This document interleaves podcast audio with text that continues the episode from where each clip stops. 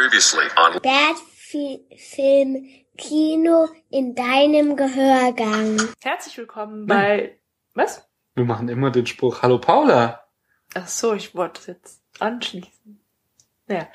Hallo Daniel. Hallo Paula. Herzlich willkommen, liebe Zuhörer. Nein, wir, wir machen jetzt seit elf Folgen, seit zehn Folgen sagen wir mal Hallo Paula, Hallo Daniel, Hallo liebe Zuhörer, Hallo liebe Zuhörerinnen. Und jetzt kommst du ja mit irgendwas mit herzlich willkommen. Ich meine, das ist ja so, als würde irgendwie Nike jetzt sagen, just make it.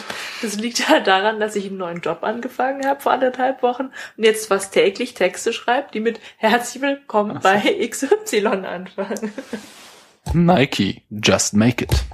Außerdem kann man ja ruhig auch mal was Neues ausprobieren. Ja, aber wir haben, das ist, ich finde, dass wir den Film mit äh, Hallo, liebe Zuhörerinnen und Hallo, liebe Zuhörer, also, also das, das ist Du willst das, die Corporate Identity. Genau, Ja. genau, das ist so. Also gut. Die Leute sollen uns hören und die sollen sofort wissen, ah, weißt du, die haben ihre Mhm. Liste so. Ich höre ja zum Beispiel auch Podcasts auf dem Fahrrad viel und dann habe ich sie so in einer Reihe und dann weiß ich nicht, kann ich hier nicht vom Fahrrad jetzt schnell aufs Display gucken, was ich jetzt höre, sondern ich höre dann gleich Ja, irgendwie, okay. ah, okay, das ist der und der Podcast. So, ähm, also, es gibt halt viele Podcasts, die in irgendeiner Form äh, einfach ikonisch beginnen. Ja.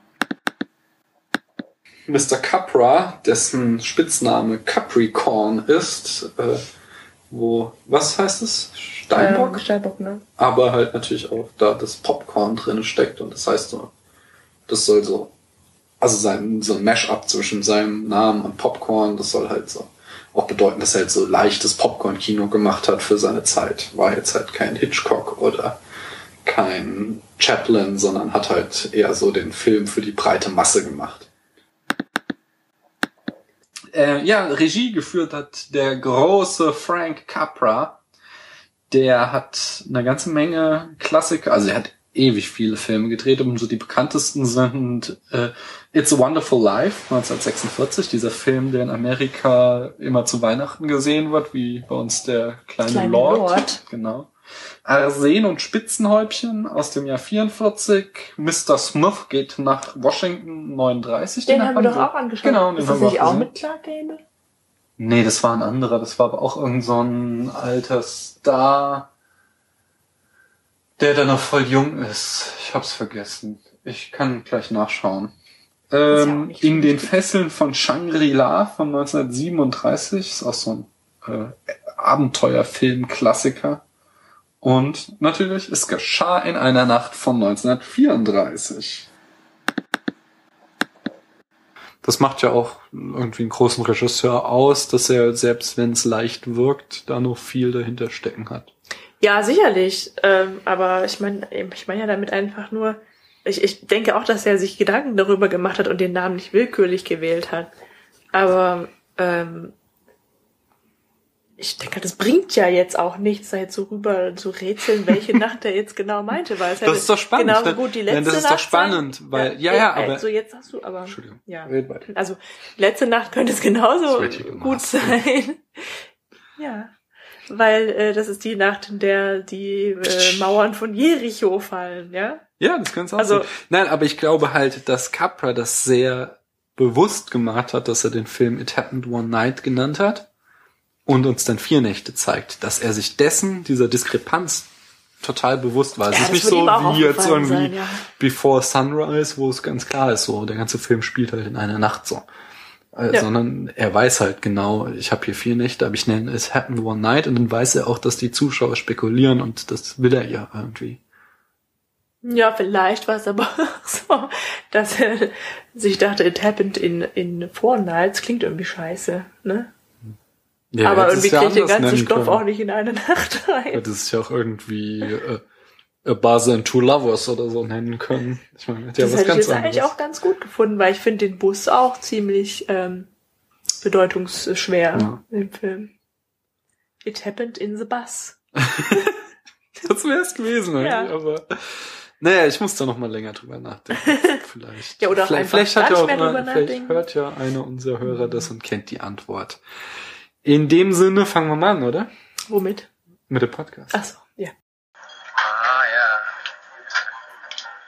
Hey, little fella. You worry me, you know. You you you got someplace to sleep? No. You don't. Well, you you got any money? No. No wonder you jumped in the river. I jumped in the river to save you so I could get my wings. Uh, Uh-oh. Somebody's just made it. made what? Every time you hear a bell rings, it means that some angel's just got his wings.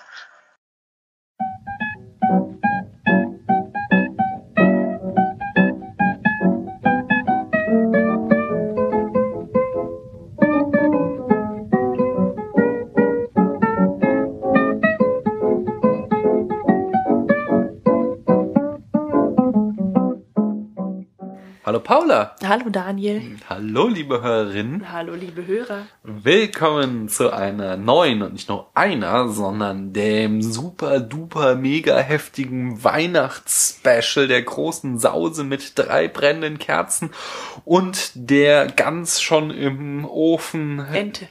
Äh, Ente. Ente Habe ich gesagt, dass das Weihnachtsspecial ist? Nein, das Wort fehlt noch. Achso, das Weihnachtsspecial hier im Spätfilm, äh, Folge Nummer 13. Wir befinden uns auf der Zielgerade, der 19. Dezember und äh, 2013. Genau. Heute hat mein Onkel Geburtstag.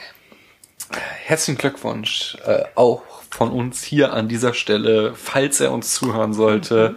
Ähm, viel Spaß an deinem Geburtstag. Abend. Paula, Daniel. Welchen Film haben wir zu unserem super duper mega geilen Weihnachtsspecial geguckt? Ein Weihnachtsfilm. Ein Weihnachtsfilm, Ja. das ist ja der Hammer. Ja, das war eine gute Idee von dir. Ja? Ja, das, finde schon. ich super. Äh, ich muss gerade noch, entschuldige, dass ich dich unterbreche, ich muss noch was einfügen, weil ich kann mir vorstellen, dass jetzt äh, drei kleine Wichtel äh, diesen Podcast hören und total verwirrt sind, ähm, weil das nicht ihr Podcast ist. Podcast ist. Wir haben es nämlich noch gar nicht erwähnt. Wir haben uns dieses Jahr am äh, Pottwichteln beteiligt. Und das äh, ist für euch, liebe Hörer und Hörerinnen, ein großer Vorteil, denn ihr werdet in wenigen Tagen, nämlich am Heiligabend, noch eine Weihnachtsfolge zu hören bekommen. Aber das ist nicht diese Folge hier, sondern das ist hier das Weihnachtsspecial von Paula und Daniel, während dann am äh, Weihnachtsabend äh, jemand anders für euch diesen Podcast moderieren wird und die haben das auch ganz toll gemacht. Ich habe es schon gehört und es ist wirklich ganz großer Sport. Ich habe es noch nicht gehört. Ähm, ja, wir haben das in der Folge erwähnt, in der wir selber gewichtelt haben. Oh, okay. Aber gut. Du hast, glaube ich, jetzt doch schon erwähnt gehabt, dass das die Weihnachtsfolge ist. Ja. Was du aber nicht erwähnt hast, ist, wie unser Podcast, sag ich das auch schon, Podcast heißt. Ja, wie heißt denn unser Podcast? Nämlich Spätfilm, Kino in deinem Gehörgang. Yeah. Genau, und der, der, der Weihnachtsfilm, den wir uns angeschaut haben, ist ein Film, der in den USA, glaube ich, sagtest du, Aha, immer zur Fall. Weihnachtszeit gezeigt wird. Also so so wie bei uns ähm, der kleine Lord. Mhm. Ja. Und der heißt. Und noch viel krasser ist der Hype in den USA. Aber wie Ja. heißt der Film? Ist das Leben nicht schön? Ich habe geschrieben, ist das Leben nicht schon? Ist das Leben nicht schon? Ist das Leben nicht schön auf Deutsch und im Englischen It's a Wonderful Life. Okay, da was. Siehst du, das wieder typisch deutsch, der, mit dieser Frage, der, der Deutsche zweifelt daran, ob das Leben schön ist und der US-Amerikaner, der sieht es dann schon so, ja. Das ist ja schon eine Aussage. It's a wonderful Ja, aber life. das ist ja eher so eine rhetorische Frage. So, so, so, weißt du, stellst dir vor, so eine ja, alte gut. Oma. Nom, nom, nom, nom, nom. Das ist Leben das nicht schön. nicht schön? Genau. Ist das Leben nicht schon? Wohnst du noch oder lebst du schön? Oh Gott, ja. Äh, apropos Gott, äh, kommt er eigentlich selbst von nee, gell? Nur, es sind nur seine Engel, die da, äh, Ja, ein gewisser Jakob kommt, oder? Ist das hier? Josef. Stimmt, Josef. Der Josef, der das ist doch hier. Und naja. Äh, äh, es ist, der Film stammt aus dem Jahr 1946. Er ist, wie unsere Hörer schon wissen, weil sie mein neues tolles Intro Vorgeplänkel gehört haben, äh, stammt er von Frank Capra. Du hast alleine ein Vorgeplänkel gemacht. Ich habe nicht kein Folgeplänkel, ich habe so ein Previously gemacht, wie äh, auch schon bei Hitchcock, weil wir zum zweiten Mal einen Capra-Film besprechen. So. Habe ich einfach mal zusammengefasst, was wir so über Capra schon gesagt haben. Okay. Und ähm, der wir hat, wie gesagt, Regie geführt. In den Hauptrollen spielen James Stewart und Donna Reed. Das Studio war Liberty Films und der Filmverleih war RKO Radio. Beide sind mittlerweile pleite gegangen oder schon in den 50er Jahren. Ähm, das Budget lag bei 3,7 Millionen Dollar, was damals ein richtig großer Batzen Geld war. Und das Genre ist schon ganz schön spannend, denn es äh, spielt sich irgendwo zwischen Fantasy, Drama, Tragödie, Tragikomödie, Melodram ab, so. Fantasy, ja. Hm. Ja, also er wird als der beste Fantasy-Film von, oder ich glaube zumindest irgendwo ziemlich weit oben in der Liste der Fantasy-Filme vom American Film Institute gewertet. Ja, da können wir vielleicht später nochmal drüber sprechen. Können wir, können wir Äh, später also mal. welches Genre das jetzt ist. Achso, Oder? Worum ging es gerade? ja, welches Genre das Ja, jetzt ist. genau. Aber da willst du jetzt nicht drüber reden. Ja, ich würde gern vorher die Inhaltsangabe noch machen. Sonst Inhalts- wird es, glaube ich, so ein bisschen schwer nachzuvollziehen. Konfus. Ja. Ja, sonst sind wir auch nicht konfus, sonst sind wir immer ganz straight. Sonst sind wir immer nur unstrukturiert, ja. Achso. Paula, fass den Film doch mal in fünf Sätzen zusammen. Okay, also ich würde jetzt gerne einfach nur den Film kurz zusammenfassen, aber mich nicht aufs Zählen konzentrieren, wenn es okay ist. Vollkommen. Nur nicht in Romanen, meine ich ja damit. Ja, ja. Also ich versuche es kurz und bündig. Mm, Der Protagonist heißt George Bailey und wohnt in einer in einem Dorf namens Bedford Falls. Er ist der Sohn eines äh, was ist das, ein Kreditgebers. Ja, so eine Art Kleinbank, würde ich sagen. ja, aber die machen vor allem irgendwie was mit Ja, sowas, sowas wie eine Sparkasse, halt so eine Genossenschaftsbank, würde ich Ja. sagen. ähm, und hat Großes in seinem Leben vor. Ja, er möchte Architekt werden, raus aus Bedford Falls und Brücken und äh, die größten Brücken und die höchsten Türme bauen. Vorher will er noch um die Welt reisen. Ja, das ist ja genau, das ist ein ganz konkreter Plan. Bevor er aufs College geht, möchte er eben noch diese Weltreise machen. Aber ähm, seine Pläne kann er leider nicht verwirklichen. Warum denn nicht? Das es gibt mehrere Punkte, an denen er dann endlich losziehen will, aber an denen das Schicksal ihm immer, immer einen Streich spielt und ihn hindert. Oh mein Gott, was denn zum Beispiel? Zum Beispiel, als er ganz konkret die Sachen schon gepackt hat für die Weltreise. Ähm, was ist denn da? eigentlich? Ach ja, genau. Ah, nee, ich glaube, er hat einen Schlaganfall, sein Vater. Ja, genau, es war kein Herzinfarkt, den du gerade dargestellt hast, sondern ein Schlaganfall. Äh, also noch, noch in der gleichen Nacht auch, in der er das, was, sein Bruder, Sein Bruder hat das College Hat absolviert Abschluss und er ist genau. genau. nee, nicht das College, die Highschool absolviert genau, und noch jünger.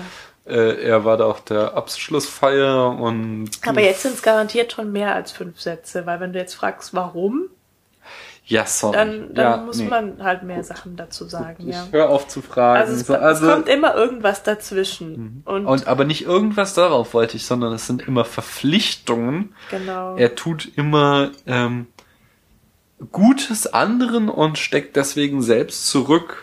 Äh, warte mal, die äh, TV-Tropes hatten da einen sehr schönen Ausdruck. Die nannten das nämlich, tü, tü, tü, tü, es kann sich noch um Stunden handeln, das chronische Held-Syndrom. Ah, er ja. kann gar nicht anders, als anderen zu helfen. Äh, ich glaube, Paradebeispiel ist, als er das äh, in einer Finanzkrise seiner Bank das Geld, was er eigentlich für seine Hochzeitsreise aufgespart hat, dann äh, seinen Mitbürgern, also Mitbewohnern der Stadt als Kredit äh, gibt, so damit die die nächste Woche überbrücken können und äh, da keine Wirtschaftskrise ausbricht. Jupp. Genau. Und was ist jetzt das? Also er kann seine Träume nicht verwirklichen, aber Genau, der übernimmt diese, diese Bank seines Vaters ähm, und eigentlich ähm, führt er die ganz gut. Also nicht nur eigentlich. Und eines Tages muss sein, soll sein Onkel Einnahmen von 8000 Dollar zu der anderen, zur richtigen Bank bringen. Also das ist ja, wie gesagt, keine Bank, sondern eigentlich was mit dem Kreditgeber halt. Und der Onkel Bill verliert das Geld leider ausgerechnet an George Baileys größtem Feind Harry, Henry Potter.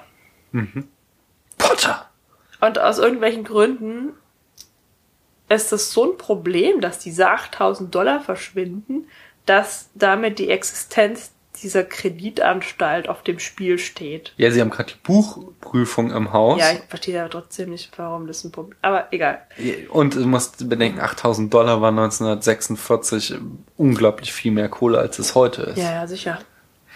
So, und sie haben halt jetzt dieses Loch in den Büchern stehen von dem Geld, das sie nicht nachweisen können, wo es ist. So. Der Bankrevisor ist Genau. Und ich würde, es wird nie explizit gesagt, aber ich würde halt vermuten, dass sie halt im Zweifel wegen Korruption dran wären, deswegen Unterschlagung, so. Hm. Ja. I don't know. Und an diesem Punkt möchte er, also George Bailey, sich das Leben nehmen. Ja, weil er denkt, alles ist hin. Er hat auch irgendwie inzwischen vier Kinder und eine Frau zu ernähren. Ähm, und möchte sich von einer Brücke stürzen. Ja. Das ist ja tragisch. Genau. Und das ist jetzt so ein kleiner Rückgriff. Ähm, in dem Moment geht die, das Intro des, des Films weiter. Ähm, ja, klar, es fängt nämlich damit an, dass, dass der, der halbe, der Engel zweiter Klasse Clarence von seinem Vorgesetzten auf die Erde geschickt wird, um George Bailey das Leben zu retten. Und das macht er ziemlich geschickt, weil er springt einfach kurz vor George Bailey von der Brücke, schreit um Hilfe, was dann eben wieder dieses Helfersyndrom in George Bailey erweckt, so dass der diesen Halbengel, äh, Engel zweiter Klasse dann rettet. Ein Engel, der sich noch seine Flügel verdienen muss. Ja, genau. Ja, nee, Aber der damit George. ist es nicht getan. Genau, der George glaubt dem Engel ja nicht, dass er ein Engel ist, der ihm das Leben retten will. Genau, außerdem ist er immer noch äh, so schwermütig, dass er sich das Leben nehmen will. Und, ähm, dann hat Clarence die geniale Idee, George zu zeigen, wie die Welt wäre, wenn, wenn er nicht existiere. Ja, Wo wir dann kurz mal in den Film Noir abtauchen, Ja, aber da- stilistisch. das ist alles anders und halt echt böse und so schlimm, dass George Baileys gar nicht aushält. Mhm. Da heißt ganze- dann, ja, Bedford, Bedford Falls heißt dann nämlich auch nicht mehr Bedford Falls, sondern Potters! Pottersville. Ähm, das heißt, dieser Menschenhasser Henry Potter dann hätte ohne George Bailey dann eben tatsächlich das ganze Dorf aufgekauft und Hm. dann, dann, würde das Laster herrschen und das Ja, es Verbrechen gibt und eine Kneipe neben der anderen, wobei ich da so eine Untugend. nette Fantheorie gelesen habe, die sich äh, damit auseinandersetzte, ähm, ob denn Pottersville wirklich so ein schrecklicher Ort ist, nämlich diese ganzen Kneipen und äh, was Bordelle und so, die müssen doch unglaublich viele Touristen anlocken. Das heißt, es kommt unglaublich viel Kapital in die Stadt, also geht's den Leuten auch bestimmt viel besser als vorher in Bedford Hills, wo sie alle, äh, das ist ja die ganze Thema des Films, äh, bettelarm sind.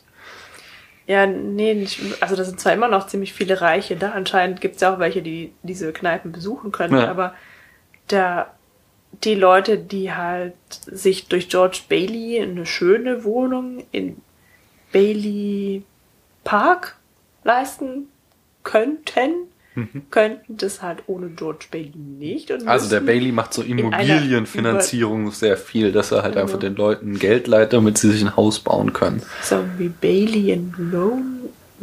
Ich hab's nicht verstanden. Hm.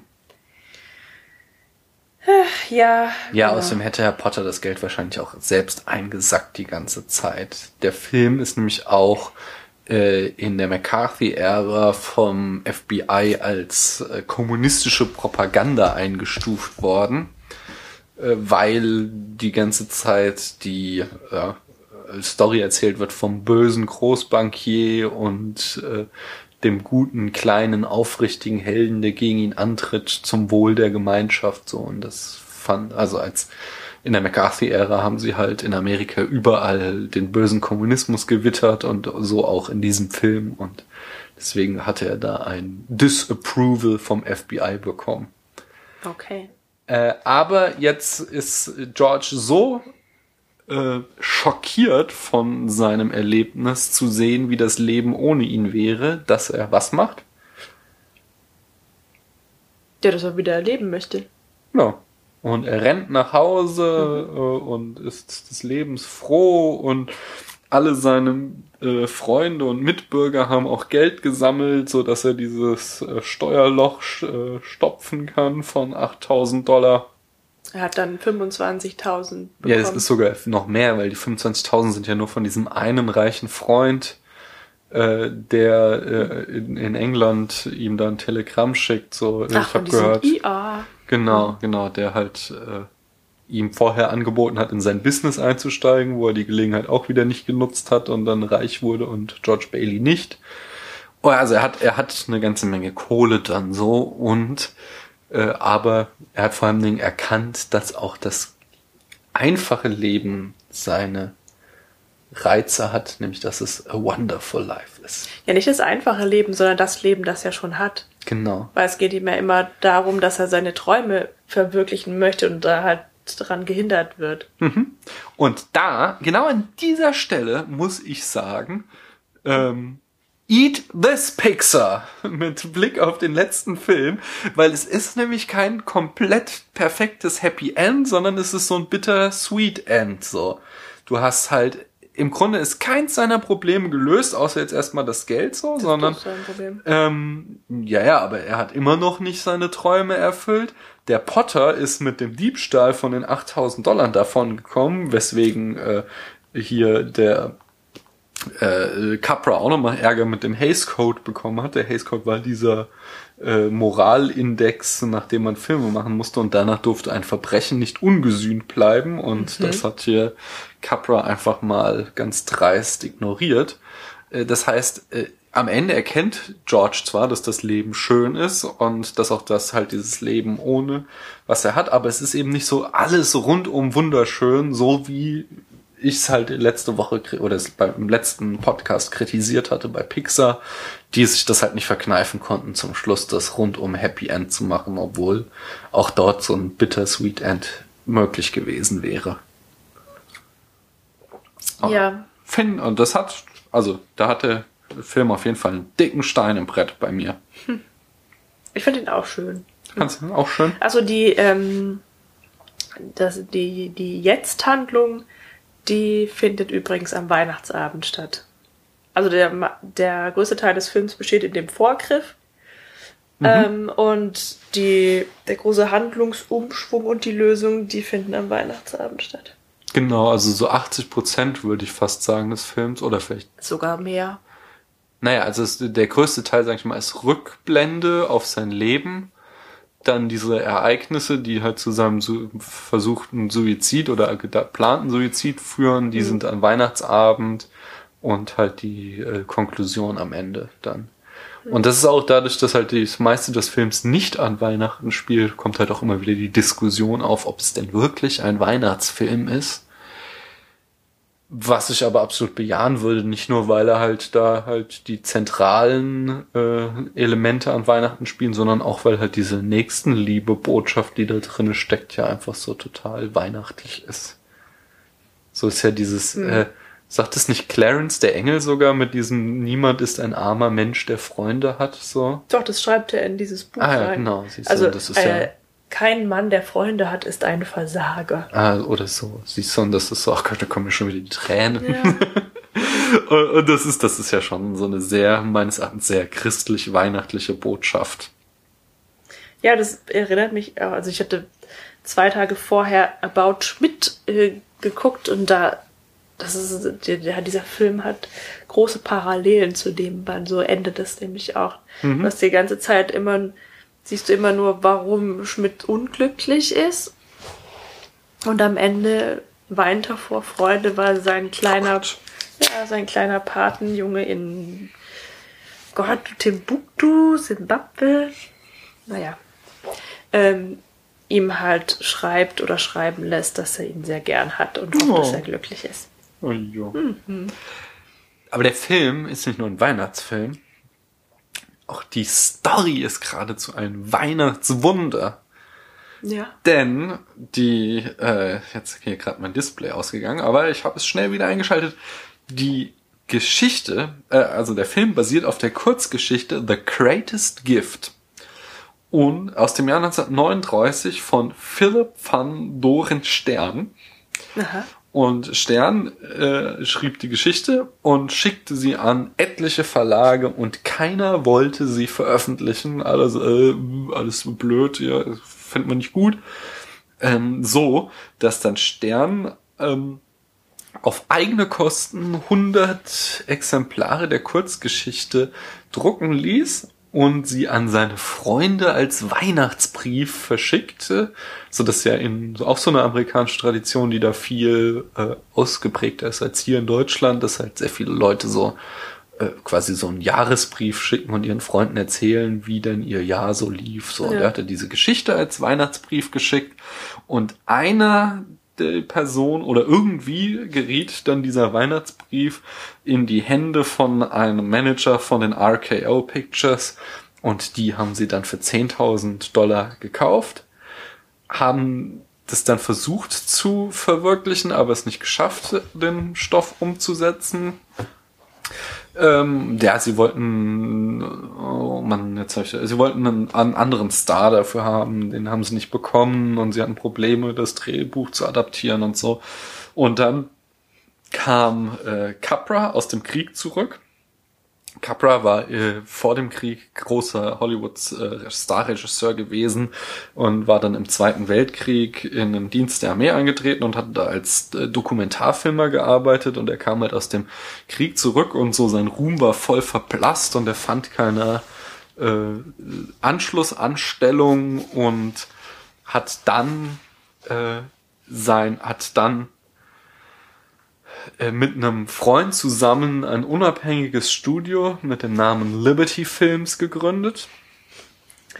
Und das Studio äh, hat dann die Rechte an dem Film gekauft, an dem Stoff. Und die haben nochmal eine ganze Menge Drehbuchautoren draufgeschmissen und haben dann den Film umgesetzt. Und das war auch wieder ganz tragisch, weil äh, der Film äh, sehr, sehr teuer war, was unter anderem daran lag, dass sie die komplette Stadt, äh, oder halt nicht die komplette, aber eines der größten Sets in der Geschichte von Hollywood gebaut haben, indem sie da, ich glaube, 1,6 Hektar mit Stadt bebaut haben, halt dieses Bedford äh, Falls. Falls. Und äh, zum Beispiel diese Hauptstraße mit, ich glaube, 75 Geschäften, äh, 20 voll ausgewachsenen Eichen haben sie gepflanzt. Auf dem Gelände haben sie Katzen, Hunde und Tauben ausgesetzt, damit sie da Jetzt äh, im, das- im Babys Park, aber äh, nee, insgesamt auf dem So. ganzen Set, damit es halt belebter und natürlicher wirkt. So, und ähm, ein anderer Aspekt, der sehr teuer war, war der Schnee. Nämlich Schnee wurde damals äh, üblicherweise so, äh, Kunstschnee im Kino so gemacht, dass man Cornflakes weiß anmalte und die dann rieseln ließ. Aber das führte natürlich dazu, dass die Dinger einen unheimlichen Lärm gemacht haben, wenn die Leute dann durch den Schnee liefen, ging so und man musste das halt nachvertonen. Und das wollte Capra aus irgendwelchen Gründen nicht, da, sondern wollte den äh, Ton live on Tape aufnehmen. Und deswegen haben sie sich eine neue Methode, Schnee zu machen, ausgedacht mit Wasser, Seife und äh, Feuerlöscher, Schaum wurde der Schnee dann hergestellt, den sie in dem Film verwendet haben. Und das führte alles dazu, dass der Film sehr, sehr teuer war und dann zwar in den Kinokassen kein totaler Flop war, aber seine Produktionskosten nicht mehr einspielen konnte. Und das war dann wiederum einer der Gründe, warum Liberty Films äh, schon, ob sie haben noch einen weiteren Film gedreht, aber dann mussten sie äh, Konkurs anmelden, weil sie pleite gegangen sind, einfach so. Und durch den Konkurs wechselte der Film dann öfter seine Besitzer und wurde dann weitgehend vergessen. Und so vergaßen die eigentlichen Besitzer dann auch das Copyright zu verlängern, als es auslief. Und somit wurde der Film dann in den 70ern auf einmal gemeinfrei. Und das führte dazu halt, dass die Fernsehsender ihn quasi so als billigen Stoff äh, an Weihnachten gebracht haben. Und äh, dann halt nicht nur einmal, sondern immer mehr und immer mehr Filmstationen und auch mehrmals. So, es gab wohl in den 70er, 80er eine Phase, wo der Film quasi rund um die Uhr lief und es so gängige Praxis war, dass man einfach mal reinzeppte, ein paar Szenen sah, wieder ausschaltete, weil man eh wusste, dass wenn man später den Fernseher wieder anmacht, dass dann man einfach weiter gucken kann. Und das erst dieses äh, äh, ins Gemeinfall äh, freie Fallen, also Ablaufen des Copyrights, führte dazu, dass er so ein Riesenerfolg wurde und auch nachträglich dann nochmal komplett neu bewertet wurde und jetzt als wirklich einer der besten Filme aller Zeiten gewertet wird. Und das, was ich persönlich an- auch Der nochmal ja, ja, das ist total weit oben einsortiert. Also dieses American Film Institute hat ja irgendwie zum 100-jährigen Bestehen des Films jede Menge Listen gemacht und ähm, da ist er in der wichtigsten Liste, also 100 Jahre, 100 Filme, war er äh, 1998 auf Platz 8 eingesetzt und 2007, als sie die nochmal äh, einer Revision unterzogen, oder der besten Filme. Äh, 2007 haben sie ihn immerhin noch auf Platz 20, also den 20 besten Film des Jahrhunderts eingestuft. Also man muss ja da auch unterscheiden zwischen beste und Nee, das am ist häufigsten schon- gesehen. Nee, das ist, nee, nee, das ist, äh, AFI Film Institute ist schon eine äh, Qualitätsliste. So ist er zum Beispiel auch äh, auf den 100 Cheers, also oder 100 herzerwärmendsten Filmen oder sowas, ist auf Platz 1, ähm, auf den äh, 100 Passions äh, auf Platz 8, äh, auf Was den heißt das wohl? Passion. Passion, das ist wahrscheinlich so Herzschmerz, oder? Und Sowas, ne? Leidenschaft. Ja. Auf Platz 3 in der Kategorie Fantasy ist er gelandet. Ähm, ja, und auch zum Beispiel bei der IMDB ist er auf Wobei Platz diese 27. Fantasy-Elemente ja eigentlich totaler Murk sind. Ja, die sind Oder? ziemlich trashig so, aber. Nee, Nee, lass uns das gleich. Also, oder nein, es ist halt so, die Umsetzung ist halt, also die Exposition fängt so an, dass du halt irgendwie so Galaxien, ein Foto von Das Galaxien siehst. gut, äh, ich fand das total Nein. lustig, weil das so trashig Das war. aber habe ich doch noch im Ohr, wie du dich darüber gefreut hast, über diese Special Effects, weil äh, die Kamera rausfährt und äh, man dann die Erde als Ganzes sieht. Ja, das war okay, aber wie man dann diese drei Galaxien sieht und die äh, sich miteinander unterhalten, das ist ja.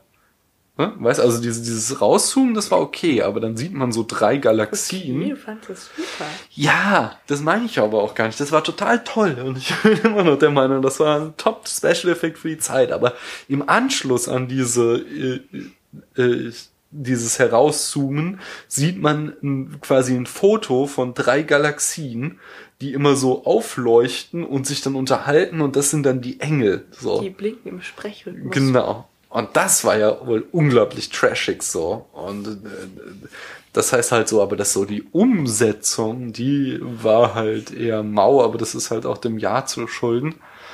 Während aber so ja dieses, ähm, diese Prämisse des Films, das ist halt einfach, du hast hier halt so diese äh, übernatürliche Intervention und damit hat er, das hat er halt auch quasi so als filmischen Code gesetzt, so, das ist danach immer wieder aufgegriffen worden. Zum Beispiel äh, Butterfly-Effekt macht das ja. Ist ja auch, ist ja auch dieses, er reist zurück in der Zeit und ändert eine Kleinigkeit, ist im Grunde auch diese übernatürliche Intervention in sein Leben. Dieses Was wäre wenn, ist halt so eine Frage, die sich jeder mal stellt.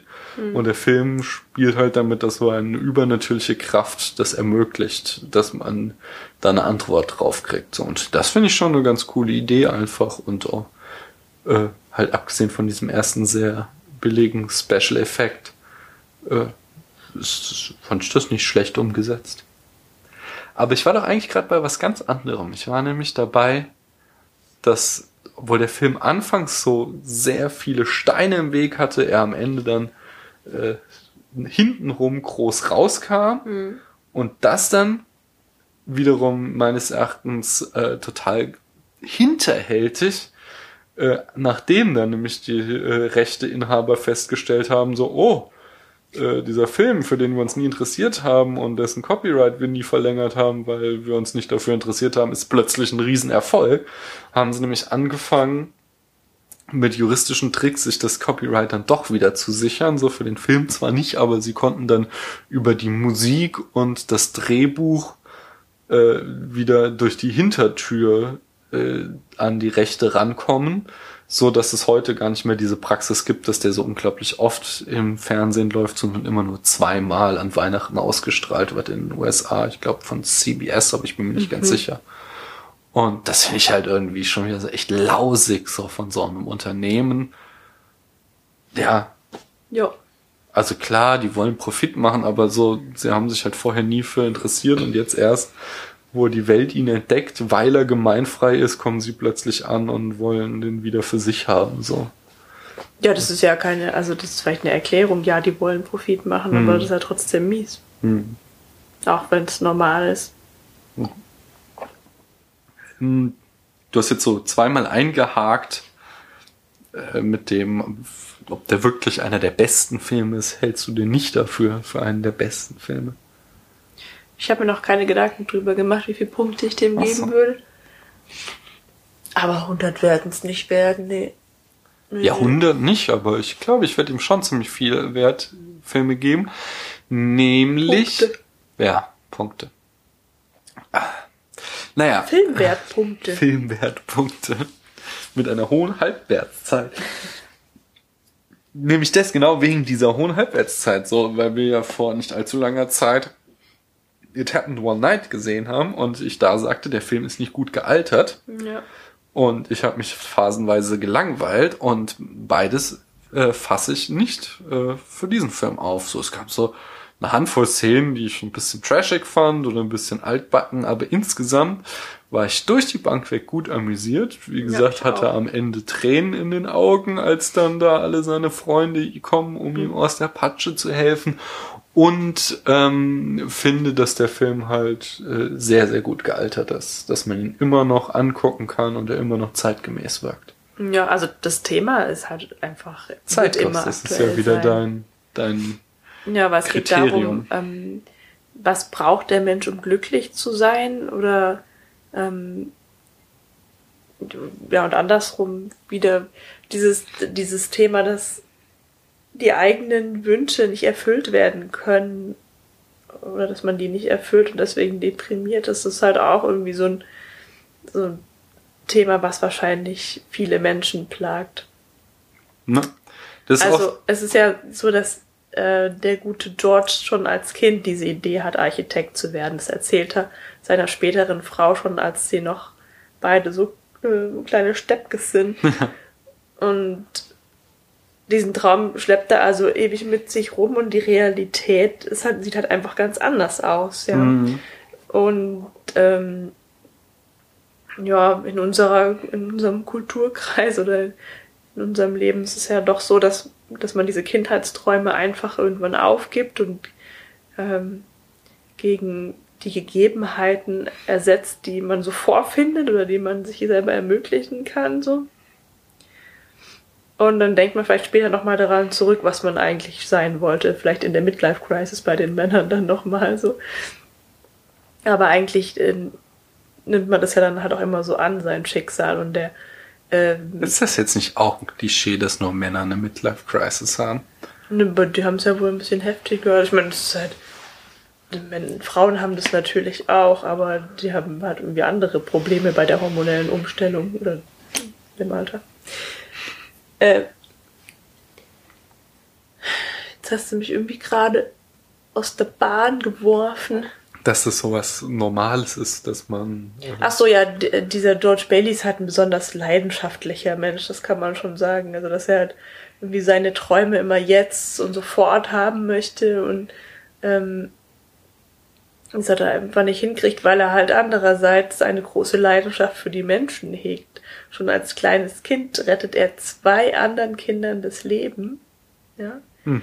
Und ähm, ja, das, deswegen hat er dann eben auch so viele Freunde, weil jeder weiß, dass, dass er, dass, dass man auf George Bailey zählen kann und Ist dass ein guter, er der George. Ja, das ist genau, also das ist, also so fängt der Film nämlich auch, das sind wirklich die allerersten Minuten des Films, dass du so Häuser siehst und dann hörst du Stimmen aus dem Off verschiedene, die Gebete. für George Bailey beten, Mhm. genau. Ähm, ja, weil es hat einfach ein, also aufgrund seines Altruismus ist ein sehr beliebter Mensch ist und gleichzeitig ärgerte sich wohl darüber, dass er nicht egoistisch genug ist, um seine Träume zu erfüllen. Hm. Und das ist halt so das, was einen, also mit dem kann man sich dann halt auch irgendwie identifizieren oder das reißt dann halt so mit, weil ähm, er halt in seinem ganzen Leben einen Schritt nach dem anderen tut und, und halt um anderen weiterzuhelfen oder halt auch so was wie einen Gefallen zu tun, aber halt nie an sich selber denkt. Also er denkt an sich, aber er tut nicht das, was er gerne möchte. Das ähm, krasseste ist eigentlich, dass er Mary heiratet, obwohl er halt eine Szene zuvor noch ganz deutlich sagt, dass er nicht heiraten möchte, sondern dass er weggehen möchte. Hm.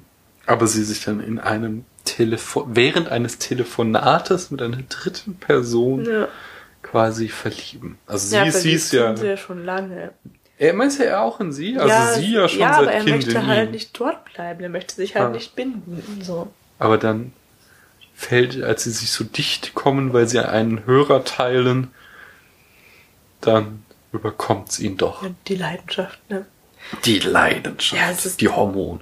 Doch an diesem, an diesem Abend, in dem ähm, der alte Mr. Bailey den Schlaganfall bekommt, Mhm. ähm, da lernen sich Mary und George nochmal neu kennen. Also die kannten sich halt von, aus Kindertagen, als sie halt auf der Straße zusammen gespielt haben und dann flehen sie sich irgendwie aus den Augen. Und ähm, an diesem Abschlussabend von dem Harry Bailey, glaube ich, da kommen die sich halt näher und, und George bringt Mary nach Hause. Unterwegs kommen sie dann an so einem alten Haus vorbei, in dem das schon ganz verfallen ist, weil da halt niemand mehr drin wohnt. Und Mary sagt zu George, dass sie dort gerne, also sie möchte das Haus gerne kaufen, sie würde da gerne drin leben.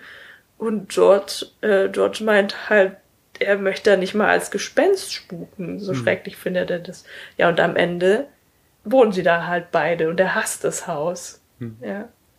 Ja, es ist so auch Chekhovs Gun wieder, nicht? Das Haus, was so quasi ja auch dann nur so als nebensächliches Ding eingeführt wird, Ja. wo sie dann auch Steine in die Fenster werfen, weil wenn man Glas zerschlägt, ein Wunsch in Erfüllung geht. Genau. Äh, und da übrigens Donna Reed, ähm, äh, genau, äh, Capra hatte einen Re Stuntman für Donna Reed engagiert, der den Stein für sie werfen sollte.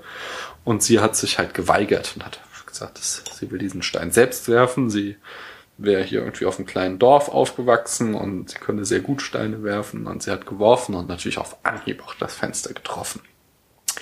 Aber äh, am Ende lernt er ja doch das Haus auch selbst lieben. Ja, aber du siehst halt schon da, so, weil die verraten sich ja auch, was sie sich gewünscht haben beim Steinwerfen. Sie ja nicht, weil sie ja genau weiß. Also er verrät es ihr, dass er halt um die Welt reisen will und Genau, dass er genau, sich aus dem Staub machen möchte. Genau, und sie sagt es ja extra nicht, weil sie sich ja wünscht, dass er sie heiratet und bei ihr bleibt so und weiß halt, dass wenn sie das sagen würde, das jetzt unangebracht wäre.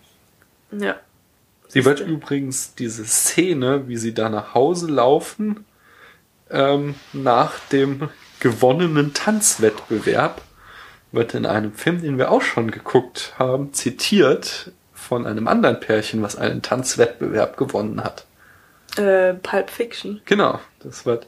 Ich muss es nochmal, ich, versuch, ich hau's in den Blog, aber angeblich ist halt die Kulisse sehr, sehr ähnlich, ähm, wo sie da langlaufen und dieser Weg äh, zu ähm, Mia Wallace äh, Haus, den sie da. Ich kann mich aber nur dran erinnern, dass wie die da um die um die Hausecke kommen in Mhm. Pulp Fiction. Und das soll wohl so vom Set her, soll das wohl sehr ähnlich aufgebaut sein. So Ah, das das muss ich auch nochmal angoogeln, gell? ja, ja, wie gesagt, versuche ich beide Szenen zu finden und dann im Blog zu verlinken. Ja, also jedenfalls Habe ich werden auch bei dem letzten Film gemacht, bei so manchen Mhm. Sachen. Kannst du ruhig mal in den Blog vorbeischauen. Da wirst du so manches spannende Video ja, aber wenn entdecken. ich so so Links zu Videos öffnen musst, dann braucht es wieder zehn Stunden. Bei deinem alten Computer, ja. Mhm. Das ist ein Drama. Aber du, kann, du hast ja so ein schönes Tablet, mit dem du das machen könntest. Stimmt. Ah, nicht? Also. Apropos Drama, ja, ich hatte ja, oder wir hatten ja am Anfang gesagt, dass wir erst die Inhaltsangabe machen und danach besprechen, äh, welchem Genre der Film zuzuordnen Da ist. sind wir quasi gerade erst fertig mit der Inhaltsangabe. Ja, oder? Fehlt noch was. Nö, nö. Ich meinte, dass also wir schon so über vieles andere geredet haben, nicht? Nee. Ja, erzähl mal, welches Genre? Ja, es ignoriere mich einfach so. Ich bin total unwichtig für diesen Podcast. Du bist hier der Star. In dieser Folge des Podcasts wird Daniel leider keine Rolle spielen. Komm, was ist das Genre? Ähm, ja, also das finde ich halt schwierig. Ähm, ähm, was hattest du aufgelistet? Fantasy? Ja, also ich war hängen Fantasy, Drama, hängen ge- Tragödie, Tragikomödie. Ich war hängen geblieben bei dem, bei der Tragödie. Mhm. Weil da gibt es einige Elemente, die dazu führen, diesen Film in diese Schublade zu stecken. Sprich, Ähm, Freund und tritt ein. ja, also so einmal diese göttliche Intervention. Das Oh. haben wir aus der griechischen Tragödie. Ja, ja. Ähm, und der Hauptpunkt ist eben das Schicksal. Ja. Ähm, George Bailey möchte seinem Schicksal entrinnen. Er möchte nicht in Bedford Falls sein Leben verbringen. Er möchte nicht die Firma seines Vaters übernehmen, obwohl das sein Wunsch, dessen Wunsch gewesen war. Und jedes Mal, wenn er versucht, eben auszubrechen, hindert ihn irgendetwas von außen daran. Und ähm, ja, also das, das schönste Beispiel ist ja dann tatsächlich, dass er dann am Ende in diesem hässlichen, in diesem verhassten Spukhaus wohnen muss. Ähm, was denn? Guckst du kritisch? Ich frage mich halt, ob das wirklich so verhasst ist, dieses Haus, so, oder ob der, der George, der kommt mir halt auch so vor wie jemand, der halt schnell mal so einen Spruch auf den Lippen hat und schnell mal halt auch irgendwie sein Urteil gefällt und sein, äh, ja, also ich, ich, ich glaube halt nicht, dass der das Haus wirklich so schlimm findet, auch wenn er sich da halt über diesen Knauf auf dem Treppengeländer, der immer abgeht, aufregt Ja. und so. Und es zieht Und- immer. Aber ich glaube, es ist mehr so ein, äh, so wie er halt, ich glaube, auch sein Leben nicht so schlimm findet, äh, schon vor der augenöffnenden Szene, sondern halt immer nur diesem Traum nachhängt, dass alles ganz anders sein sollte. Und äh, deswegen, ich bin mir nicht sicher, ob wirklich das verhasste Haus äh, da äh, ja das richtige Prädikat ist. Aber Ja, könnte- nichtsdestotrotz hast du ja natürlich. in keinem anderen Haus dort leben Ja. wollen. Nichtsdestotrotz hast du natürlich vollkommen recht, dass er halt wie ein griechischer Held versucht, seinem Schicksal zu entgehen und gerade deswegen immer wieder selbst reintappt, so, nicht? Ja, das stimmt natürlich nicht ganz. Ne? Es ist ja nicht, dass er deswegen ähm, in die Falle tappt, sondern und der, der weiß ja, ja gut, Ja, sagen wir, okay, er, er, er hadert mit seinem Schicksal und es ist so ein, ein Kampf mit und gegen und für sein Schicksal, äh, das ihn den ganzen Film über antreibt. genau, er muss eben dieser Held sein für Bedford Falls, aber möchte eigentlich nur Mhm. raus aus der Stadt. Hm. Ja, das, Aber es hat ein glückliches Ende. Das spricht ja gegen die Tragödie. ja, aber nicht, weil er, ähm, weil er, weil sein Schicksal sich doch nicht erfüllt wird, Mhm. sondern weil er sich damit abfindet und dann halt erkennen, dass das vielleicht auch nicht das Schlechteste für ihn ist. Und dann gibt es ja. Weil am Ende, sorry, aber ähm, sein Ziel war es ja einerseits aus Bedford Falls wegzugehen und andererseits große Brücken und hohe Türme zu bauen. Und das hat er halt in Bedford Falls gemacht. Weil er hat Ah. halt, der hat diesen Baileys Park gebaut. Jetzt kommen wir wieder. Ja. ähm, das ist halt auch, auch ein architektonisches äh, Projekt, ja, aber Also es ist kein wirklicher Park, sondern das ist so ein Viertel, wo quasi so ein Günstige Vorort, Wohnungen genau, stehen. Häuser Ja, halt, Häuser. wo die Leute ihre eigenen vier Wände äh, haben, Mhm. so die sich vorher äh, zu horrenden Mieten bei dem äh, bösen Mr. Potter in seinen Mietkasernen Ja. wohnen mussten. Also er so. leistet unheimlich viel, nicht Mhm. nur für, für, für seine Familie, sondern eben für die Bewohner dieses Dorfes Mhm. und dann eben am Ende fürs ganze Dorf. Ja, Ja. Und er hat Brücken zu den Menschen gebaut. Ja. Ja, ja. Und das ist ja auch der Grund, weil so viele Leute für ihn beten, kommen diese Gebete überhaupt oben im Himmel an. genau. Ja, und dadurch hat er ja wieder echt einen hohen Turm gebaut. Bis in den Himmel. Oh Gott.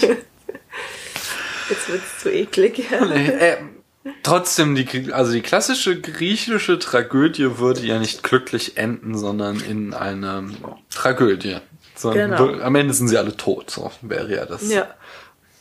der Ausgang. Und deswegen würde ich halt hier im, bei der Emmy-Verleihung, also dem Preis für die besten Fernsehproduktionen, gibt es immer die und den Unterschied zwischen Comedy und Drama. Also und es ist halt Drama nicht äh, wie in der Literaturwissenschaft halt ein, äh, ein, ein, ein Spiel, ein Theaterstück so, sondern es ist halt eben ein ernsthaftes Stück Fernsehen.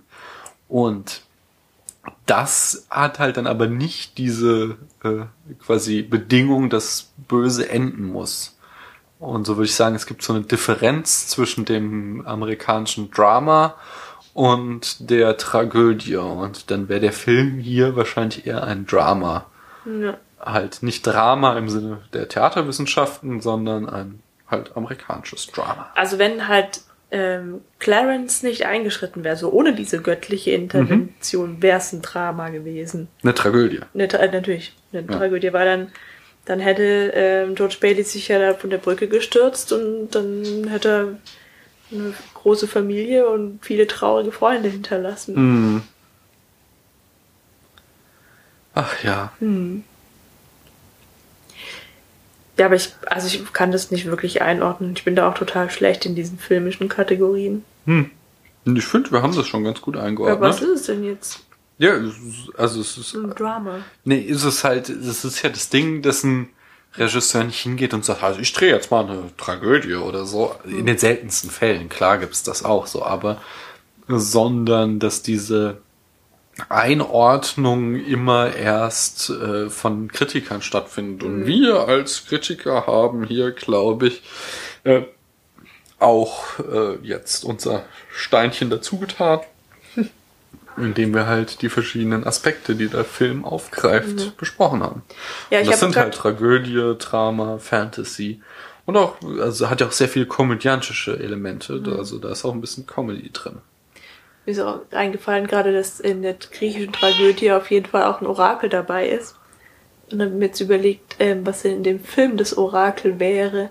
Immer Mir sind diese, mir zwei Sachen eingefallen. Also einmal, ähm, dass das ja auch noch am Anfang, als er, als er das Gespräch mit seinem Vater hat und der ihm sagt, er hätte gerne, dass er, äh, dass George Bailey die Bank übernimmt Mhm. nach seinem Tod. Ist war es dann das? Oder ist es die Szene, in der Mary und George die Steine werfen? es sind mehrere, ich glaube, es ist nicht das eine Orakel, sondern es wird so in mehreren Motiven angedeutet. Nämlich ein drittes, was mir gerade noch eingefallen war, war dieser Glücksbringer bei diesem Apotheker, wo er als Kind gearbeitet hat, Ah. wo er immer auf so eine Taste gedrückt hat und wenn dann, ähm, das war so quasi so ein Stehfeuerzeug und wenn halt die Flamme anging bei dem Drücken, dann geht ein Wunsch in Erfüllung und da hat er sich ja immer gewünscht, Millionär zu werden, so, aber er ist so scherzhaft, so. Und das ist ja auch nochmal so ein Orakel-Ding. So, ich glaube, das ist, ich glaube, es gibt nicht das eine Orakel in dem Film, sondern es gibt so. Ist sogar ein Orakel mit Feuer. Zwar nicht mit, äh, mit Rauch, aber Ja. mit Feuer. Ja, schon fast wie Ja, Delphi. aber gut, das ist ja, das ist ja dann Mhm. kein Orakel, weil, ähm, also darum geht's ja nicht. Das ist ja nicht sein Schicksal, Millionär zu werden oder eben nicht, sondern. Soll ich noch mal ein paar Anekdoten erzählen? Ich habe da noch so viel herausgefunden. Tja, Chlor. Äh, während des Drehs hat nämlich Donna Reed, von der ich so äh, ein ziemlicher Fan jetzt geworden bin, weil die irgendwie ziemlich tough war, hat die nämlich unter anderem auch einen Wettbewerb, äh, ne, eine Wette gewonnen im Kuhmelken, weil sie irgendwie... Da waren Kühe? Ja, Ich habe sie auch nicht im Film gesehen, aber irgendwie hatten sie wohl auch Kühe da in dem kleinen Dorf so und äh, äh, sie hatte mit irgendeinem der anderen Schauspieler gewettet, dass sie Kühe melken könnte und der hat ihr das nicht abgenommen. So auch wieder so ein Sexismus-Ding, glaube ich. So, was, sie Ja, zierliches wobei kleines Melken ist ja irgendwie so eine ja, weibliche ja, aber jetzt nicht so, dass der Hollywood-Star Kühe melken kann, so zierliche kleine Frauen, die so, ah, ich komme vom Land und hat sich dann erstmal hingesetzt und die Kuh gemolken und gewonnen. So. ähm, aber noch viel schöner ist, äh, dass ähm, Jimmy Stewart oder James Stewart, genannt Jimmy Stewart, der die männliche Hauptrolle spielt, den George Bailey, der war genau wie Capra, im, hat im Krieg gedient.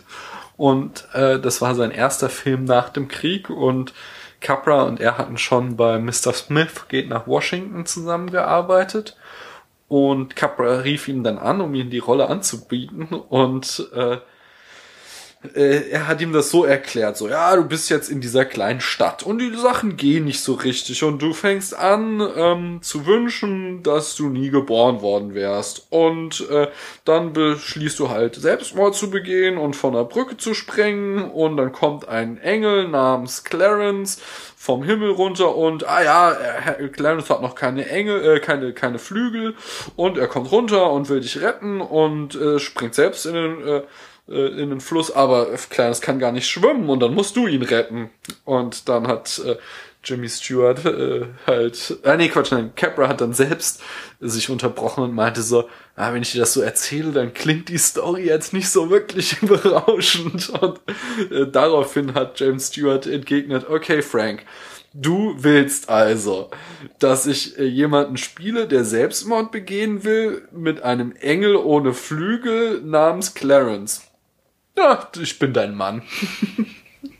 das fand ich auch eine sehr nette Anekdote. Ja.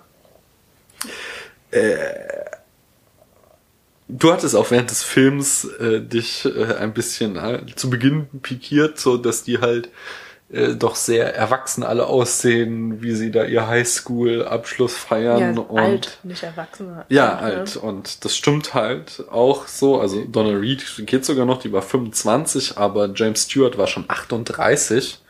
Was ich halt, äh, dann sagte ich auch schon im Vorgespräch zu dir, echt beeindruckend fand, weil ich fand nicht, dass er wie 38 im Film aussah, sondern dafür hat er wieder ein Babyface. Und wenn wir auch denken, dass wir ihn halt irgendwie noch 20 Jahre später in Hitchcock-Filmen sehen, wo er auch nicht jetzt irgendwie so steinalt aussieht. Ja, aber da hat er halt schon graue Schläfen. Oder? Ja, Graue trotzdem. Strähnen. Trotzdem, ich finde ihn noch ziemlich. Äh, ich, er sieht, er hat schon ein ziemliches Babyface irgendwie, so für 38. So wie ich. Ja, eben. Nicht Ja. Wir haben uns während des Films gefragt, warum Clarence das auch immer wieder ostentativ betont, dass er da eine Erstausgabe oder so von Tom Sawyer mit sich rumschleppt. Und da habe ich auch äh, lange im Internet recherchiert und es haben sich relativ wenig Leute damit auseinandergesetzt und wenn, waren die Erklärungen nicht so wirklich prickelnd. Aber eine Erklärung, die habe ich gefunden und äh, ich habe ja auch selbst Tom Sawyer gelesen und konnte mich dann auch erinnern, die mich überzeugt hat. Nämlich es gibt so eine kurze Episode in Tom Sawyer, wo er von seiner Tante geohrfeigt wird und darüber total entrüstet ist und äh, wegläuft, also nicht so richtig wegläuft, sondern nur irgendwie halt das Haus verlässt und runter zum Mississippi läuft und äh, dann halt in seinem Gram überlegt, sich in die Fluten zu stürzen und wie das wohl wäre, wie seine Tante darauf reagieren würde und sich halt so richtig schön ausmalt in aller Epik, äh, wie sie dann um ihn trauert, so. Und das ist halt dieses, wieder haben wir wieder dieses Was wäre wenn Element und den Suizid halt. Äh, Und das deswegen würde ich vermuten, hat Clarence das so als Thema. Ja, das hat ihn wahrscheinlich Weil- dann halt auch auf die Idee gebracht. Möglicherweise, denn er hat es ja auch nicht gemacht, Tom Sawyer, genau wie dann am Ende. Genau, der hat sich so vorgestellt. Mhm, genau. Der Film verhandelt übrigens den amerikanischen Traum, das habe ich immer wieder gelesen. Das ist so ein geflügeltes Wort, der amerikanische Traum, aber worum geht's denn dabei eigentlich? Ich dachte, der amerikanische Traum sei der vom Tellerwäscher zum Millionär Hm. zu werden im Land der unbegrenzten Ja. Möglichkeiten. Und ich glaube, das stimmt und ich glaube, das ist halt dieses, das ist ja eigentlich so der, der Karrieremensch ist halt Potter, aber der ist ja überhaupt nicht glücklich, sondern halt ein alter, Der hasst- verbitterter Mann. Der hasst alle Menschen und niemanden mehr als die Baileys. ah. Und die Baileys sind halt die Gutmenschen in dem Und die Dorf. Baileys sind aber arm so. Er sagt irgendwann, dass er irgendwie 45 Dollar in der Woche verdient so und kriegt ja dann auch von Potter einen Job angeboten, wo er irgendwie 20.000 im Jahr macht oder so. Also so weitaus mehr Kohle. Aber sie sind halt trotzdem irgendwie, ja. Also es ist, es ist glaube also ist glaube ich dahingehend behandelt er den amerikanischen Traum als dass er sich halt fragt, äh, was brauchst du, um glücklich zu sein? Musst du wirklich dieser Millionär sein oder reicht dir auch das einfache Leben? Naja, er ist ja dann am Ende schon sehr einflussreich, ne? Ja, ja. Auch wenn er nicht reich ist. Ja, auf jeden Fall.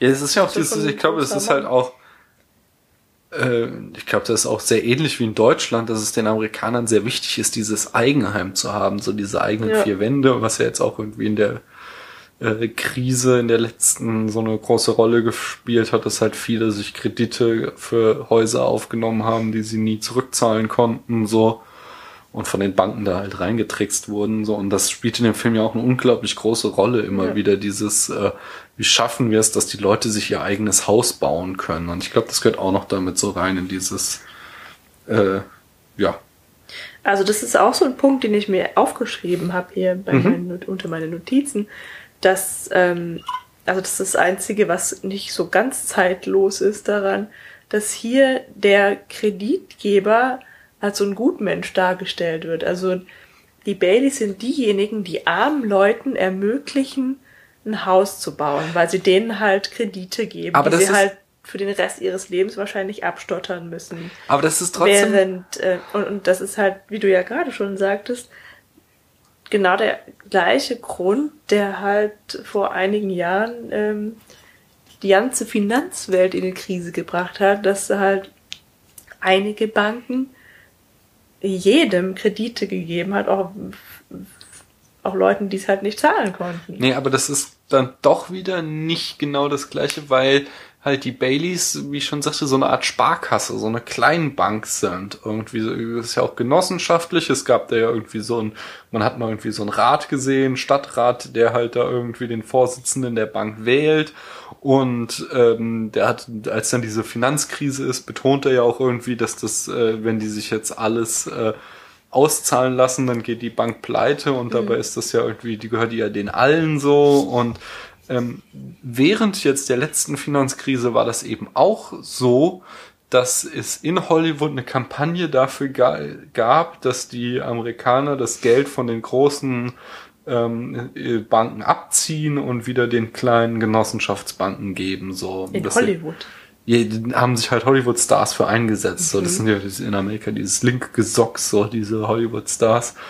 Und die haben halt äh, dafür plädiert, dass halt so diese großen Investmentbanken, die halt den ganzen Scheiß gemacht haben, auch mit den faulen Krediten und so, dass die Leute halt denen einfach den Rücken zukehren und so wieder zurückgehen zu den kleinen Genossenschaftsbanken, sowas. Und ich glaube, dieser Widerspruch ist halt Potter ist halt so der Investmentbanker, während halt die Baileys, die sind schon äh, so die anständigen kleinen Banker und äh, daher würde ich das nicht so sehen, dass das jetzt nicht mehr zeitgemäß ist. Ja, ich fand es halt interessant, weil, Ja. weil für mich halt die, äh, die, die Banken, die Kredite vergeben und die Kredite einfach vergeben, Hm. halt einfach die Bösen sind. Und dann Hm. seit dem Film kommt ja Aber der, ja, der ist halt ein aufrechter Mann, was übrigens ein Leitmotiv von Capra ist, äh, dass er einen aufrechten Helden hat, der mit einer korrupten Welt sich auseinandersetzen muss. Das variiert Capra immer wieder. Hatte Mr. Smith geht nach Washington, haben wir das auch so gesehen, so der kleine Landei, was halt ins korrupte Washington kommt und den Laden da aufmischt. Und aber auch bei It Happened One Night wurde es zumindest so angedeutet in dieser Szene, wo dann äh, der Held äh, die Belohnung nicht einkassieren will, sondern nur seine Spesen wieder zurückhaben will. So, das sind also das ist so ein so ein romantisches Bild von Capra, was er halt immer wieder in seinen Filmen unterbringt. Ja, schön, ne? Nee. Du hattest hier, während wir das geschaut haben, auch was auf meinen Notizblock gekritzelt. Ach ja, es gibt so eine wunderschöne Szene, äh, ähm, wo wir auch gleich bei den Zitaten sind. Es gibt so eine wunderschöne Szene, wo äh, George Bailey mit dem Herrn Potter verhandelt. Da geht es nämlich genau darum, äh, dass Potter ihm einen Job anbietet. Und äh, sie setzen sich beide und Potter sitzt halt so auf so einem, äh, nee, der sitzt immer der sitzt im Rollstuhl so, aber er sitzt halt in so einem eher thronartigen Rollstuhl und Bailey setzt sich dann halt in so einen Sessel, wo er so ganz tief versinkt. Und das wird in der Serie 30 Rock zitiert, wo es nämlich auch darum geht, dass so einer der Drehbuchautoren, oder nee, ich glaube einer der Stars der Serie halt einen neuen Vertrag aushandelt. Und dann ist es auch so, dass so der äh, der Showrunner halt auf seinem Bürostuhl sitzt und ihm einen Stuhl anbietet und dann ist halt auch so ein Sessel, in dem er so voll versinkt und dann hast du halt dieses schöne Bild, dass du halt so eine total ungleiche Partner hast. Äh, ja, Äh, bei den, also der Film hat, wie ich schon sagte, einen enormen Impact, besonders auf das amerikanische Kino gehabt. Es gibt, in, wenn man in der äh, International Movie Database mal nachschaut, es gibt über 300 Referenzen des Films im Laufe der Zeit. Ein paar haben wir jetzt auch schon genannt. Äh, besonders häufig zitiert wurden äh, einerseits natürlich wieder die Titelreferenz, also es gibt äh, zum Beispiel irgendwie bei den Simpsons gibt's einen Laden, It's a Wonderful Knife und so ein, so, also und It's a Wonderful Wife und was man nicht alles den Titel verballhornen kann, das wurde immer wieder gemacht, aber vor allem Ding, diese What if äh, Ausgangssituation, dieses Was wäre wenn wird immer wieder zitiert und äh, auch die Brückenszene mit dem, äh, dass da jemand Suizid begehen will und dann es irgendeine Form von Intervention gibt. So zum Beispiel bei Alf in einer Weihnachtsfolge von Alf, äh, da ein verzweifelter Weihnachtsmann, Schauspieler, also der im Krankenhaus immer den Weihnachtsmann mimt, äh, der will dann Suizid begehen und Alf hindert ihn daran. Alf kommt mal aus dem, aus dem Haus raus? Ja, es ist eine verworrene Situation, wie er aus dem Haus rauskommt. Ich bin ein riesen Alf-Fan und die meisten meiner Lebensweisheiten stammen von Alf, wie zum Beispiel Curry ist gut, da wachsen dir die Haare in den Ohren. Äh, und finde, wir sollten alle viel mehr Alf sehen. Wir können zum Beispiel mal Alf den Film gucken. Den habe ich selbst noch nie gesehen, weil ich so ein bisschen Keine. Angst vor ihm habe, weil ich Ja, äh, so Filme sind oft nicht so gut ich wie die glaube, Serien. es ist äh, na nicht ja. Also Ja, ich dachte übrigens auch, dass wir, ähm, also du hast mir erzählt, wir, ich würde so gerne mal den Film gucken, den die Amis immer an Weihnachten anschauen. Mhm. Der heißt, ist das Leben nicht schön? Und ähm, dann habe ich mich gewundert, dass die Amis einen Film mit Roberto Benigni angucken. So, Das, das, das das Leben ist schön, das Leben heißt ist der. schön La heißt Bella der. Evita. ja. Ja. Nee, La Vita e Bella. Das Leben ist schön halt. Auf Whatever, ja. Ja, ich habe, ich glaube, gerade Und 14 es hat, Millionen gemacht. hat dann echt ziemlich lange gebraucht, bis ich das dann jetzt mal mitgekriegt habe, dass es ein ganz anderer Film ist, ja. Der Film wurde, hat, wie ich schon erwähnte, von den Simpsons wiederholt den Ritterschlag bekommen. Mein Lieblingszitat bei den Simpsons ist eine Szene, in der sich Homer fragt, wie sein Leben wohl verlaufen wäre, wenn er It's a Wonderful Life nie gesehen hätte. Was wäre denn dann? Ich glaube, Keine das Details. bleibt einfach so offen stehen, so, aber es ist einfach so, so meta, dass mir das einfach gut gefällt. Äh, bei How Met Your Mother gibt's auch eine Folge, wo die Gang in den Film gehen will und sie dann alle irgendwie ihre kleinen Problemchen haben und die alle total banal sind und dann Ted, der Hauptdarsteller, äh, quasi da als Clarence auftritt und ihnen alle den Kopf wäscht und ihnen äh, zeigt, äh, dass das Leben eigentlich total schön ist und sie sich nur anstellen und sie dann irgendwie alle gehen und ihre Probleme lösen und er am Ende deswegen alleine in den Film gehen muss, so. äh, Pulp Fiction hatten wir schon erwähnt. Es etliche Serien haben das äh, aufgegriffen, aber auch Spielfilme, wie zum Beispiel Back to the Future hat, da gibt es, ich kann mich nicht mehr dran erinnern, aber da muss es wohl eine Albtraumszene geben, in der Pottersville zitiert wird. Äh, Weiß ich nichts mehr. in Bruce Allmächtig, kennst du den? Das ist so ein Film mit Nee, Jim Carrey, der von Gott eben allmächtig gemacht wird. Und da wird die Szene mit äh, Ich lasso dir den Mond herunter äh, zitiert, indem er, weil er allmächtig ist, nämlich eben das macht. Und äh, das größte Muppets Weihnachtsspektakel ist äh, parodiert auch noch den Film komplett. Und bevor wir euch jetzt mit unserer Punktevergabe verabschieden, muss ich noch zwei kleine Details erzählen, die Paula vielleicht in ihrer Punktevergabe beeinflussen könnten. Oh Gott. Nummer eins, genau wie Hitchcock, konnte dieser Film nicht einen einzigen Oscar gewinnen, obwohl er für fünf Oscars nominiert war. Und Nummer zwei ist, dass der Film, ich glaube 1991 von der äh, United States Library of Congress, also der äh, Bibliothek des Kongresses, des Ach, äh. Parlaments, Library, nicht Library, ja, ja. Vergesst mein Englisch bitte sofort wieder, das ist mir jetzt unheimlich peinlich. Nein. Das muss es nicht sein. Also der Film ist zum nationalen Tu- Kulturgut erklärt worden. So. Und nun, Paula, auf unserer berühmt, berüchtigten, legendären, weit verbreiteten und mittlerweile schon zum Standardwerk erkorenen Skala. Von Von- 1 bis 100 Punkten. Wie viel Punkte bekommt It's a Wonderful Life? Okay, ich muss noch mal alle Faktoren durchgehen. Lass mir erst eine sehr wichtige Frage fragen. Ja? Ist der Film besser als Ritter der Kokosnuss? Ja. Ich glaube schon. Da haben wir schon mal ein großes Aber mit Spektrum anderen an Filmen kann Punkten. ich es jetzt nicht vergleichen, weil das habe ich alles nicht mehr im Kopf. Also, ich würde ihn noch mal anschauen. Wichtiges Kriterium, um Check. über die 50 Punkte zu kommen. Ähm, ich Ist- würde ihn gerne noch mal anschauen. Du hast sogar. gesagt, er ist zeitlos. er ist zeitlos. Check. Man kann sich identifizieren. Check. Ähm, die Bilder. Ah, Bilder sind gut. Die Bilder sind aber nicht so. Doch, die Bilder sind gut.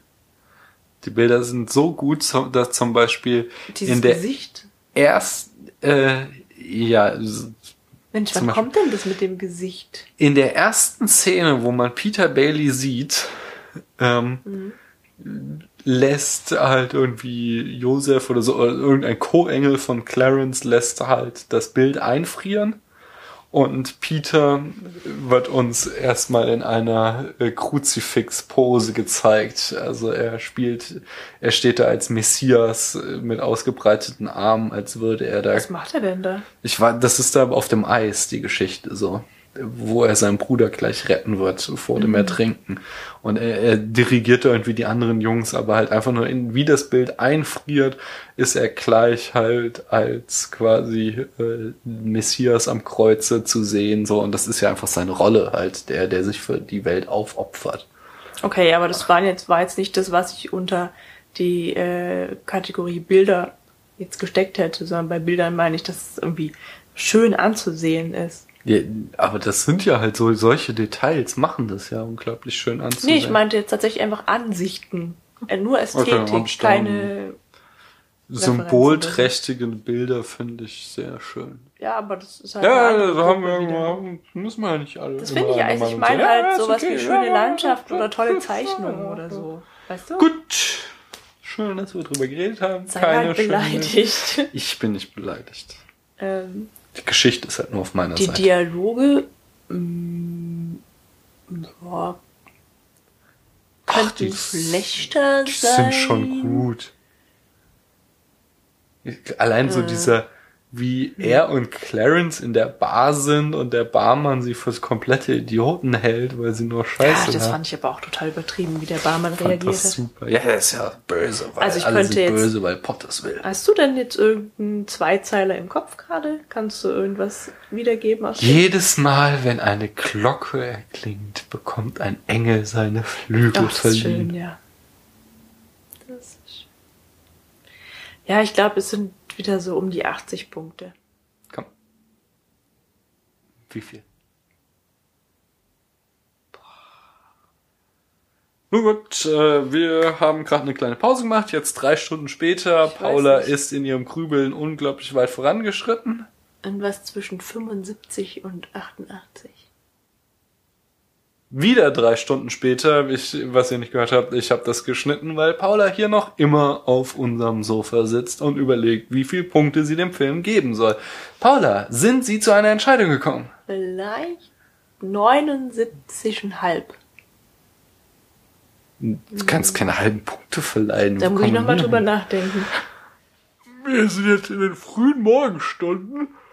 Die Paula ist immer noch am überlegen, wie viel Punkte sie dem Film geben wird. Ich glaube 84. Ja, 84. Ist ja fast das gleiche wie 79,5. Wow. Ne, 84 sollen es sein. Top, ich gebe ihm 86. Was? Zwei mehr? Warte, da muss ich nochmal mein Ergebnis überdenken. Bitte nicht. Wenn ich 84 aussage, hörst du dann auf zu denken? Nee, weil du findest ihn offensichtlich besser als ich. Wegen der Bilder. nee, 84 it is. Okay, und ich sag 86, sind wir beim Schnitt von 85. Ich denke, da haben wir ihn gut einsortiert. Und damit, liebe Hörer und Hörerinnen, entlassen wir euch nun in ein besinnliches Weihnachtsfest. Genau. Ähm, entspannt euch schön von der stressigen Vorweihnachtszeit, Esst viel und gutes Essen, aber nicht zu viel, dass euch der Bauch weh tut. äh, spendet was. An uns. Da, also das ist jetzt, das hast du jetzt gesagt. Ich hör, nein, nein, so an irgendwie Amnesty International oder, so. also ich sag jetzt nicht, spendet an eine Organisation oder eine Person, von der ihr glaubt, sie würde in George Baileys Sinne handeln. Du hast mal erzählt, dass es ähm, so ein, irgendwie so eine Art Index gibt oder, oder so eine Formel, mit der man messen kann, für welche Organisation es sich zu spenden lohnt. Es gibt so ein NGO-Siegel, das äh, eine NGO nur verliehen bekommt, wenn sie weniger als, hast du nicht gesehen, Prozent der äh, Spendeneinnahmen in die eigene Organisation steckt. Also wenn, wenn die NGO das hat, also NGO, nicht Regierungsorganisation, wenn die so ein Siegel hat, weißt du halt, dass das Geld auch wirklich bei den Hilfsbedürftigen ankommt. Und wie finde ich das raus? Äh, Das, damit werben die, weil das ist halt einfach ein Werbeding. Ich gehe auf deren Homepage Aber- und dann wirst du das Ja, sehen. wie, heißt das? Ich weiß es nicht mehr. Das ist schade. Könnte ich recherchieren, werde ich tun und in den Blog hauen. Aber darum sollte, oder willst du jetzt noch mehr dazu sagen? Ich wollte nur sagen, dass UNICEF und der BUN nee, und der WWF das bestimmt nicht haben. Ja, UNICEF ist ja berühmt berüchtigt dafür, dass die so einen großen Apparat haben. Ja, das weiß mir auch. Ne? Whatever. Nee, Ihr solltet jetzt, natürlich äh, auch schöne Geschenke kriegen an Weihnachten. Wir alle hoffen auf eine weiße Weihnacht. Denkt an die Kinder. Denkt an die Kinder. Weihnachten ist das Fest der Kinder. Und der Liebe. Habt guten Sex an Weihnachten. Was? Das Fest der Liebe. Ach so. Ja, ich, ich, ich glaube, ich bringe mich hier gerade ins Teufelsküche. Nee, nee, das, da kann man ja wohl nichts gegen sagen. Nee. Äh, Hast du noch irgendwelche Weihnachtswünsche? Sex ist irgendwie so das wenigste, an, an das ich Das an, Fest an Weihnachten denken muss. Ja, du hast gerade das Fest der... Ah, da könnte man Kinder zeugen. Na, na, das muss man jetzt auch halt gleichzeitig machen. Also man kann ja auch irgendwie mit den Kindern feiern und wenn die dann whatever. Naja, du hast mich jemals unterbrochen. Ja, immer. Ich habe einmal äh, regelmäßig für den WWF gespendet, also ich war da Mitglied, ja. ja, äh, ich saß im Zug und dann habe ich am Frankfurter Flughafen, diesem Bahnhof, ähm, habe ich so ein riesen Plakat gesehen mit einem Tiger drauf, aus so ein Tiger, der auf Sumatra lebt. Und dann stand irgendwie drauf, hier nur für drei Mon äh, Euro im Monat kann ich irgendwie so einen Tiger retten oder so. Hammer. Das hat mich so überzeugt, dass ich dann äh, da eingetreten bin und immer meine drei Euros gelatzt habe. Da war ich noch Student übrigens, ja. Und was ist? Ja, ich habe da fast wöchentlich irgendwelche Briefe bekommen mit, mit, mit so, mit so Überweisungsträgern, ja, wo ich dann noch mehr spenden sollte für irgendwelche Schildkröten und so weiter. Und allein das Material und das Porto von diesen Briefsendungen hat die drei Euro im Monat bestimmt schon getoppt. Ja. Tja. Das habe ich nicht kapiert und da habe ich sogar mal hingeschrieben, dass ich dieses ganze Zeugs nicht haben will, sondern dass sie meine drei Euro vielleicht mal sinnvoller einsetzen sollten. Aber das haben sie nicht gemacht. Die haben einfach, ne? Also ich habe eine persönliche Erfahrung, auch wenn, wenn wir jetzt schon so aus dem Nähkästchen plaudern. Ich habe mal ein Praktikum bei Cap Anamur gemacht. Und die haben eine extrem schlanke Struktur. Das ist ein Verein, ehrenamtlich organisiert. Die hatten genau vier feste Mitarbeiter. Sie waren gerade, als ich da Praktikum gemacht habe, am überlegen, ob sie den fünften einstellen äh, in der ganzen Organisation. Und die Hauptaufgabe von Cap Anamur äh, also berühmt wurden sie dadurch, dass sie halt so Boat People retten, aber das ist eigentlich nicht ihre Hauptaufgabe. Die Hauptaufgabe ist, dass sie in Krisengebiete gehen und dort Krankenhäuser aufbauen und dafür investieren sie halt das ganze Geld und schicken da halt dann Ärzte von hier hin, aber mit der Philosophie, dass das langfristig an die Einheimischen übergeben werden soll. Das fand ich auch noch sehr äh, gut, dass sie halt nicht nur so ein Abhängigkeitsverhältnis schaffen, so wir Ja. schicken unsere gut ausgebildeten Ärzte da runter, sondern dass sie halt das so starten, das Projekt, aber irgendwann äh, soll das halt dann selbst sich tragen. Ja, meinst Ja. du denn, dass die das Siegel haben? Äh, Die hatten, äh, die waren damals, als ich da Praktikum machte, gerade dabei, das zu äh, beantragen und der äh, Buchhalter von denen, das einer der Festangestellten war, der hat sich nur schäbisch gelacht, weil er sagte so, äh, die Bedingungen, die wären so lasch, das würden sie alles sowas von locker erfüllen, weil sie halt viel weniger für die Organisation ausgeben, so. Und ja, dann bist du ja mein, schon mein Kumpel Chrissy Ja. sagte halt auch mal, der hat sich ja auch ziemlich viel damit auseinandergesetzt, äh, von seinem Studium her und so, dass überhaupt so, so NGOs, äh, die auf Vereinsbasis organisiert sind, dass das immer auch so ein ganz gutes Indiz ist, weil Verein ist halt ehrenamtlich und das heißt, dass da nicht viele Leute das Geld in die eigene Tasche stecken.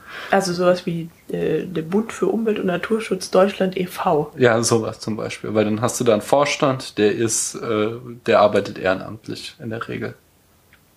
Gut, dann wissen wir jetzt alle Bescheid. Wobei ich jetzt auch nicht sagen möchte, dass es eine ausschließliche Liste war von Empfehlungen und äh, Abraten, die wir hier erteilt haben, sondern es gibt bestimmt noch wieder ganz viele ganz andere tolle Organisationen. Sie. Hast du noch was zu sagen? Nope. In dem Sinne, man hört sich. Adios. Tschüss.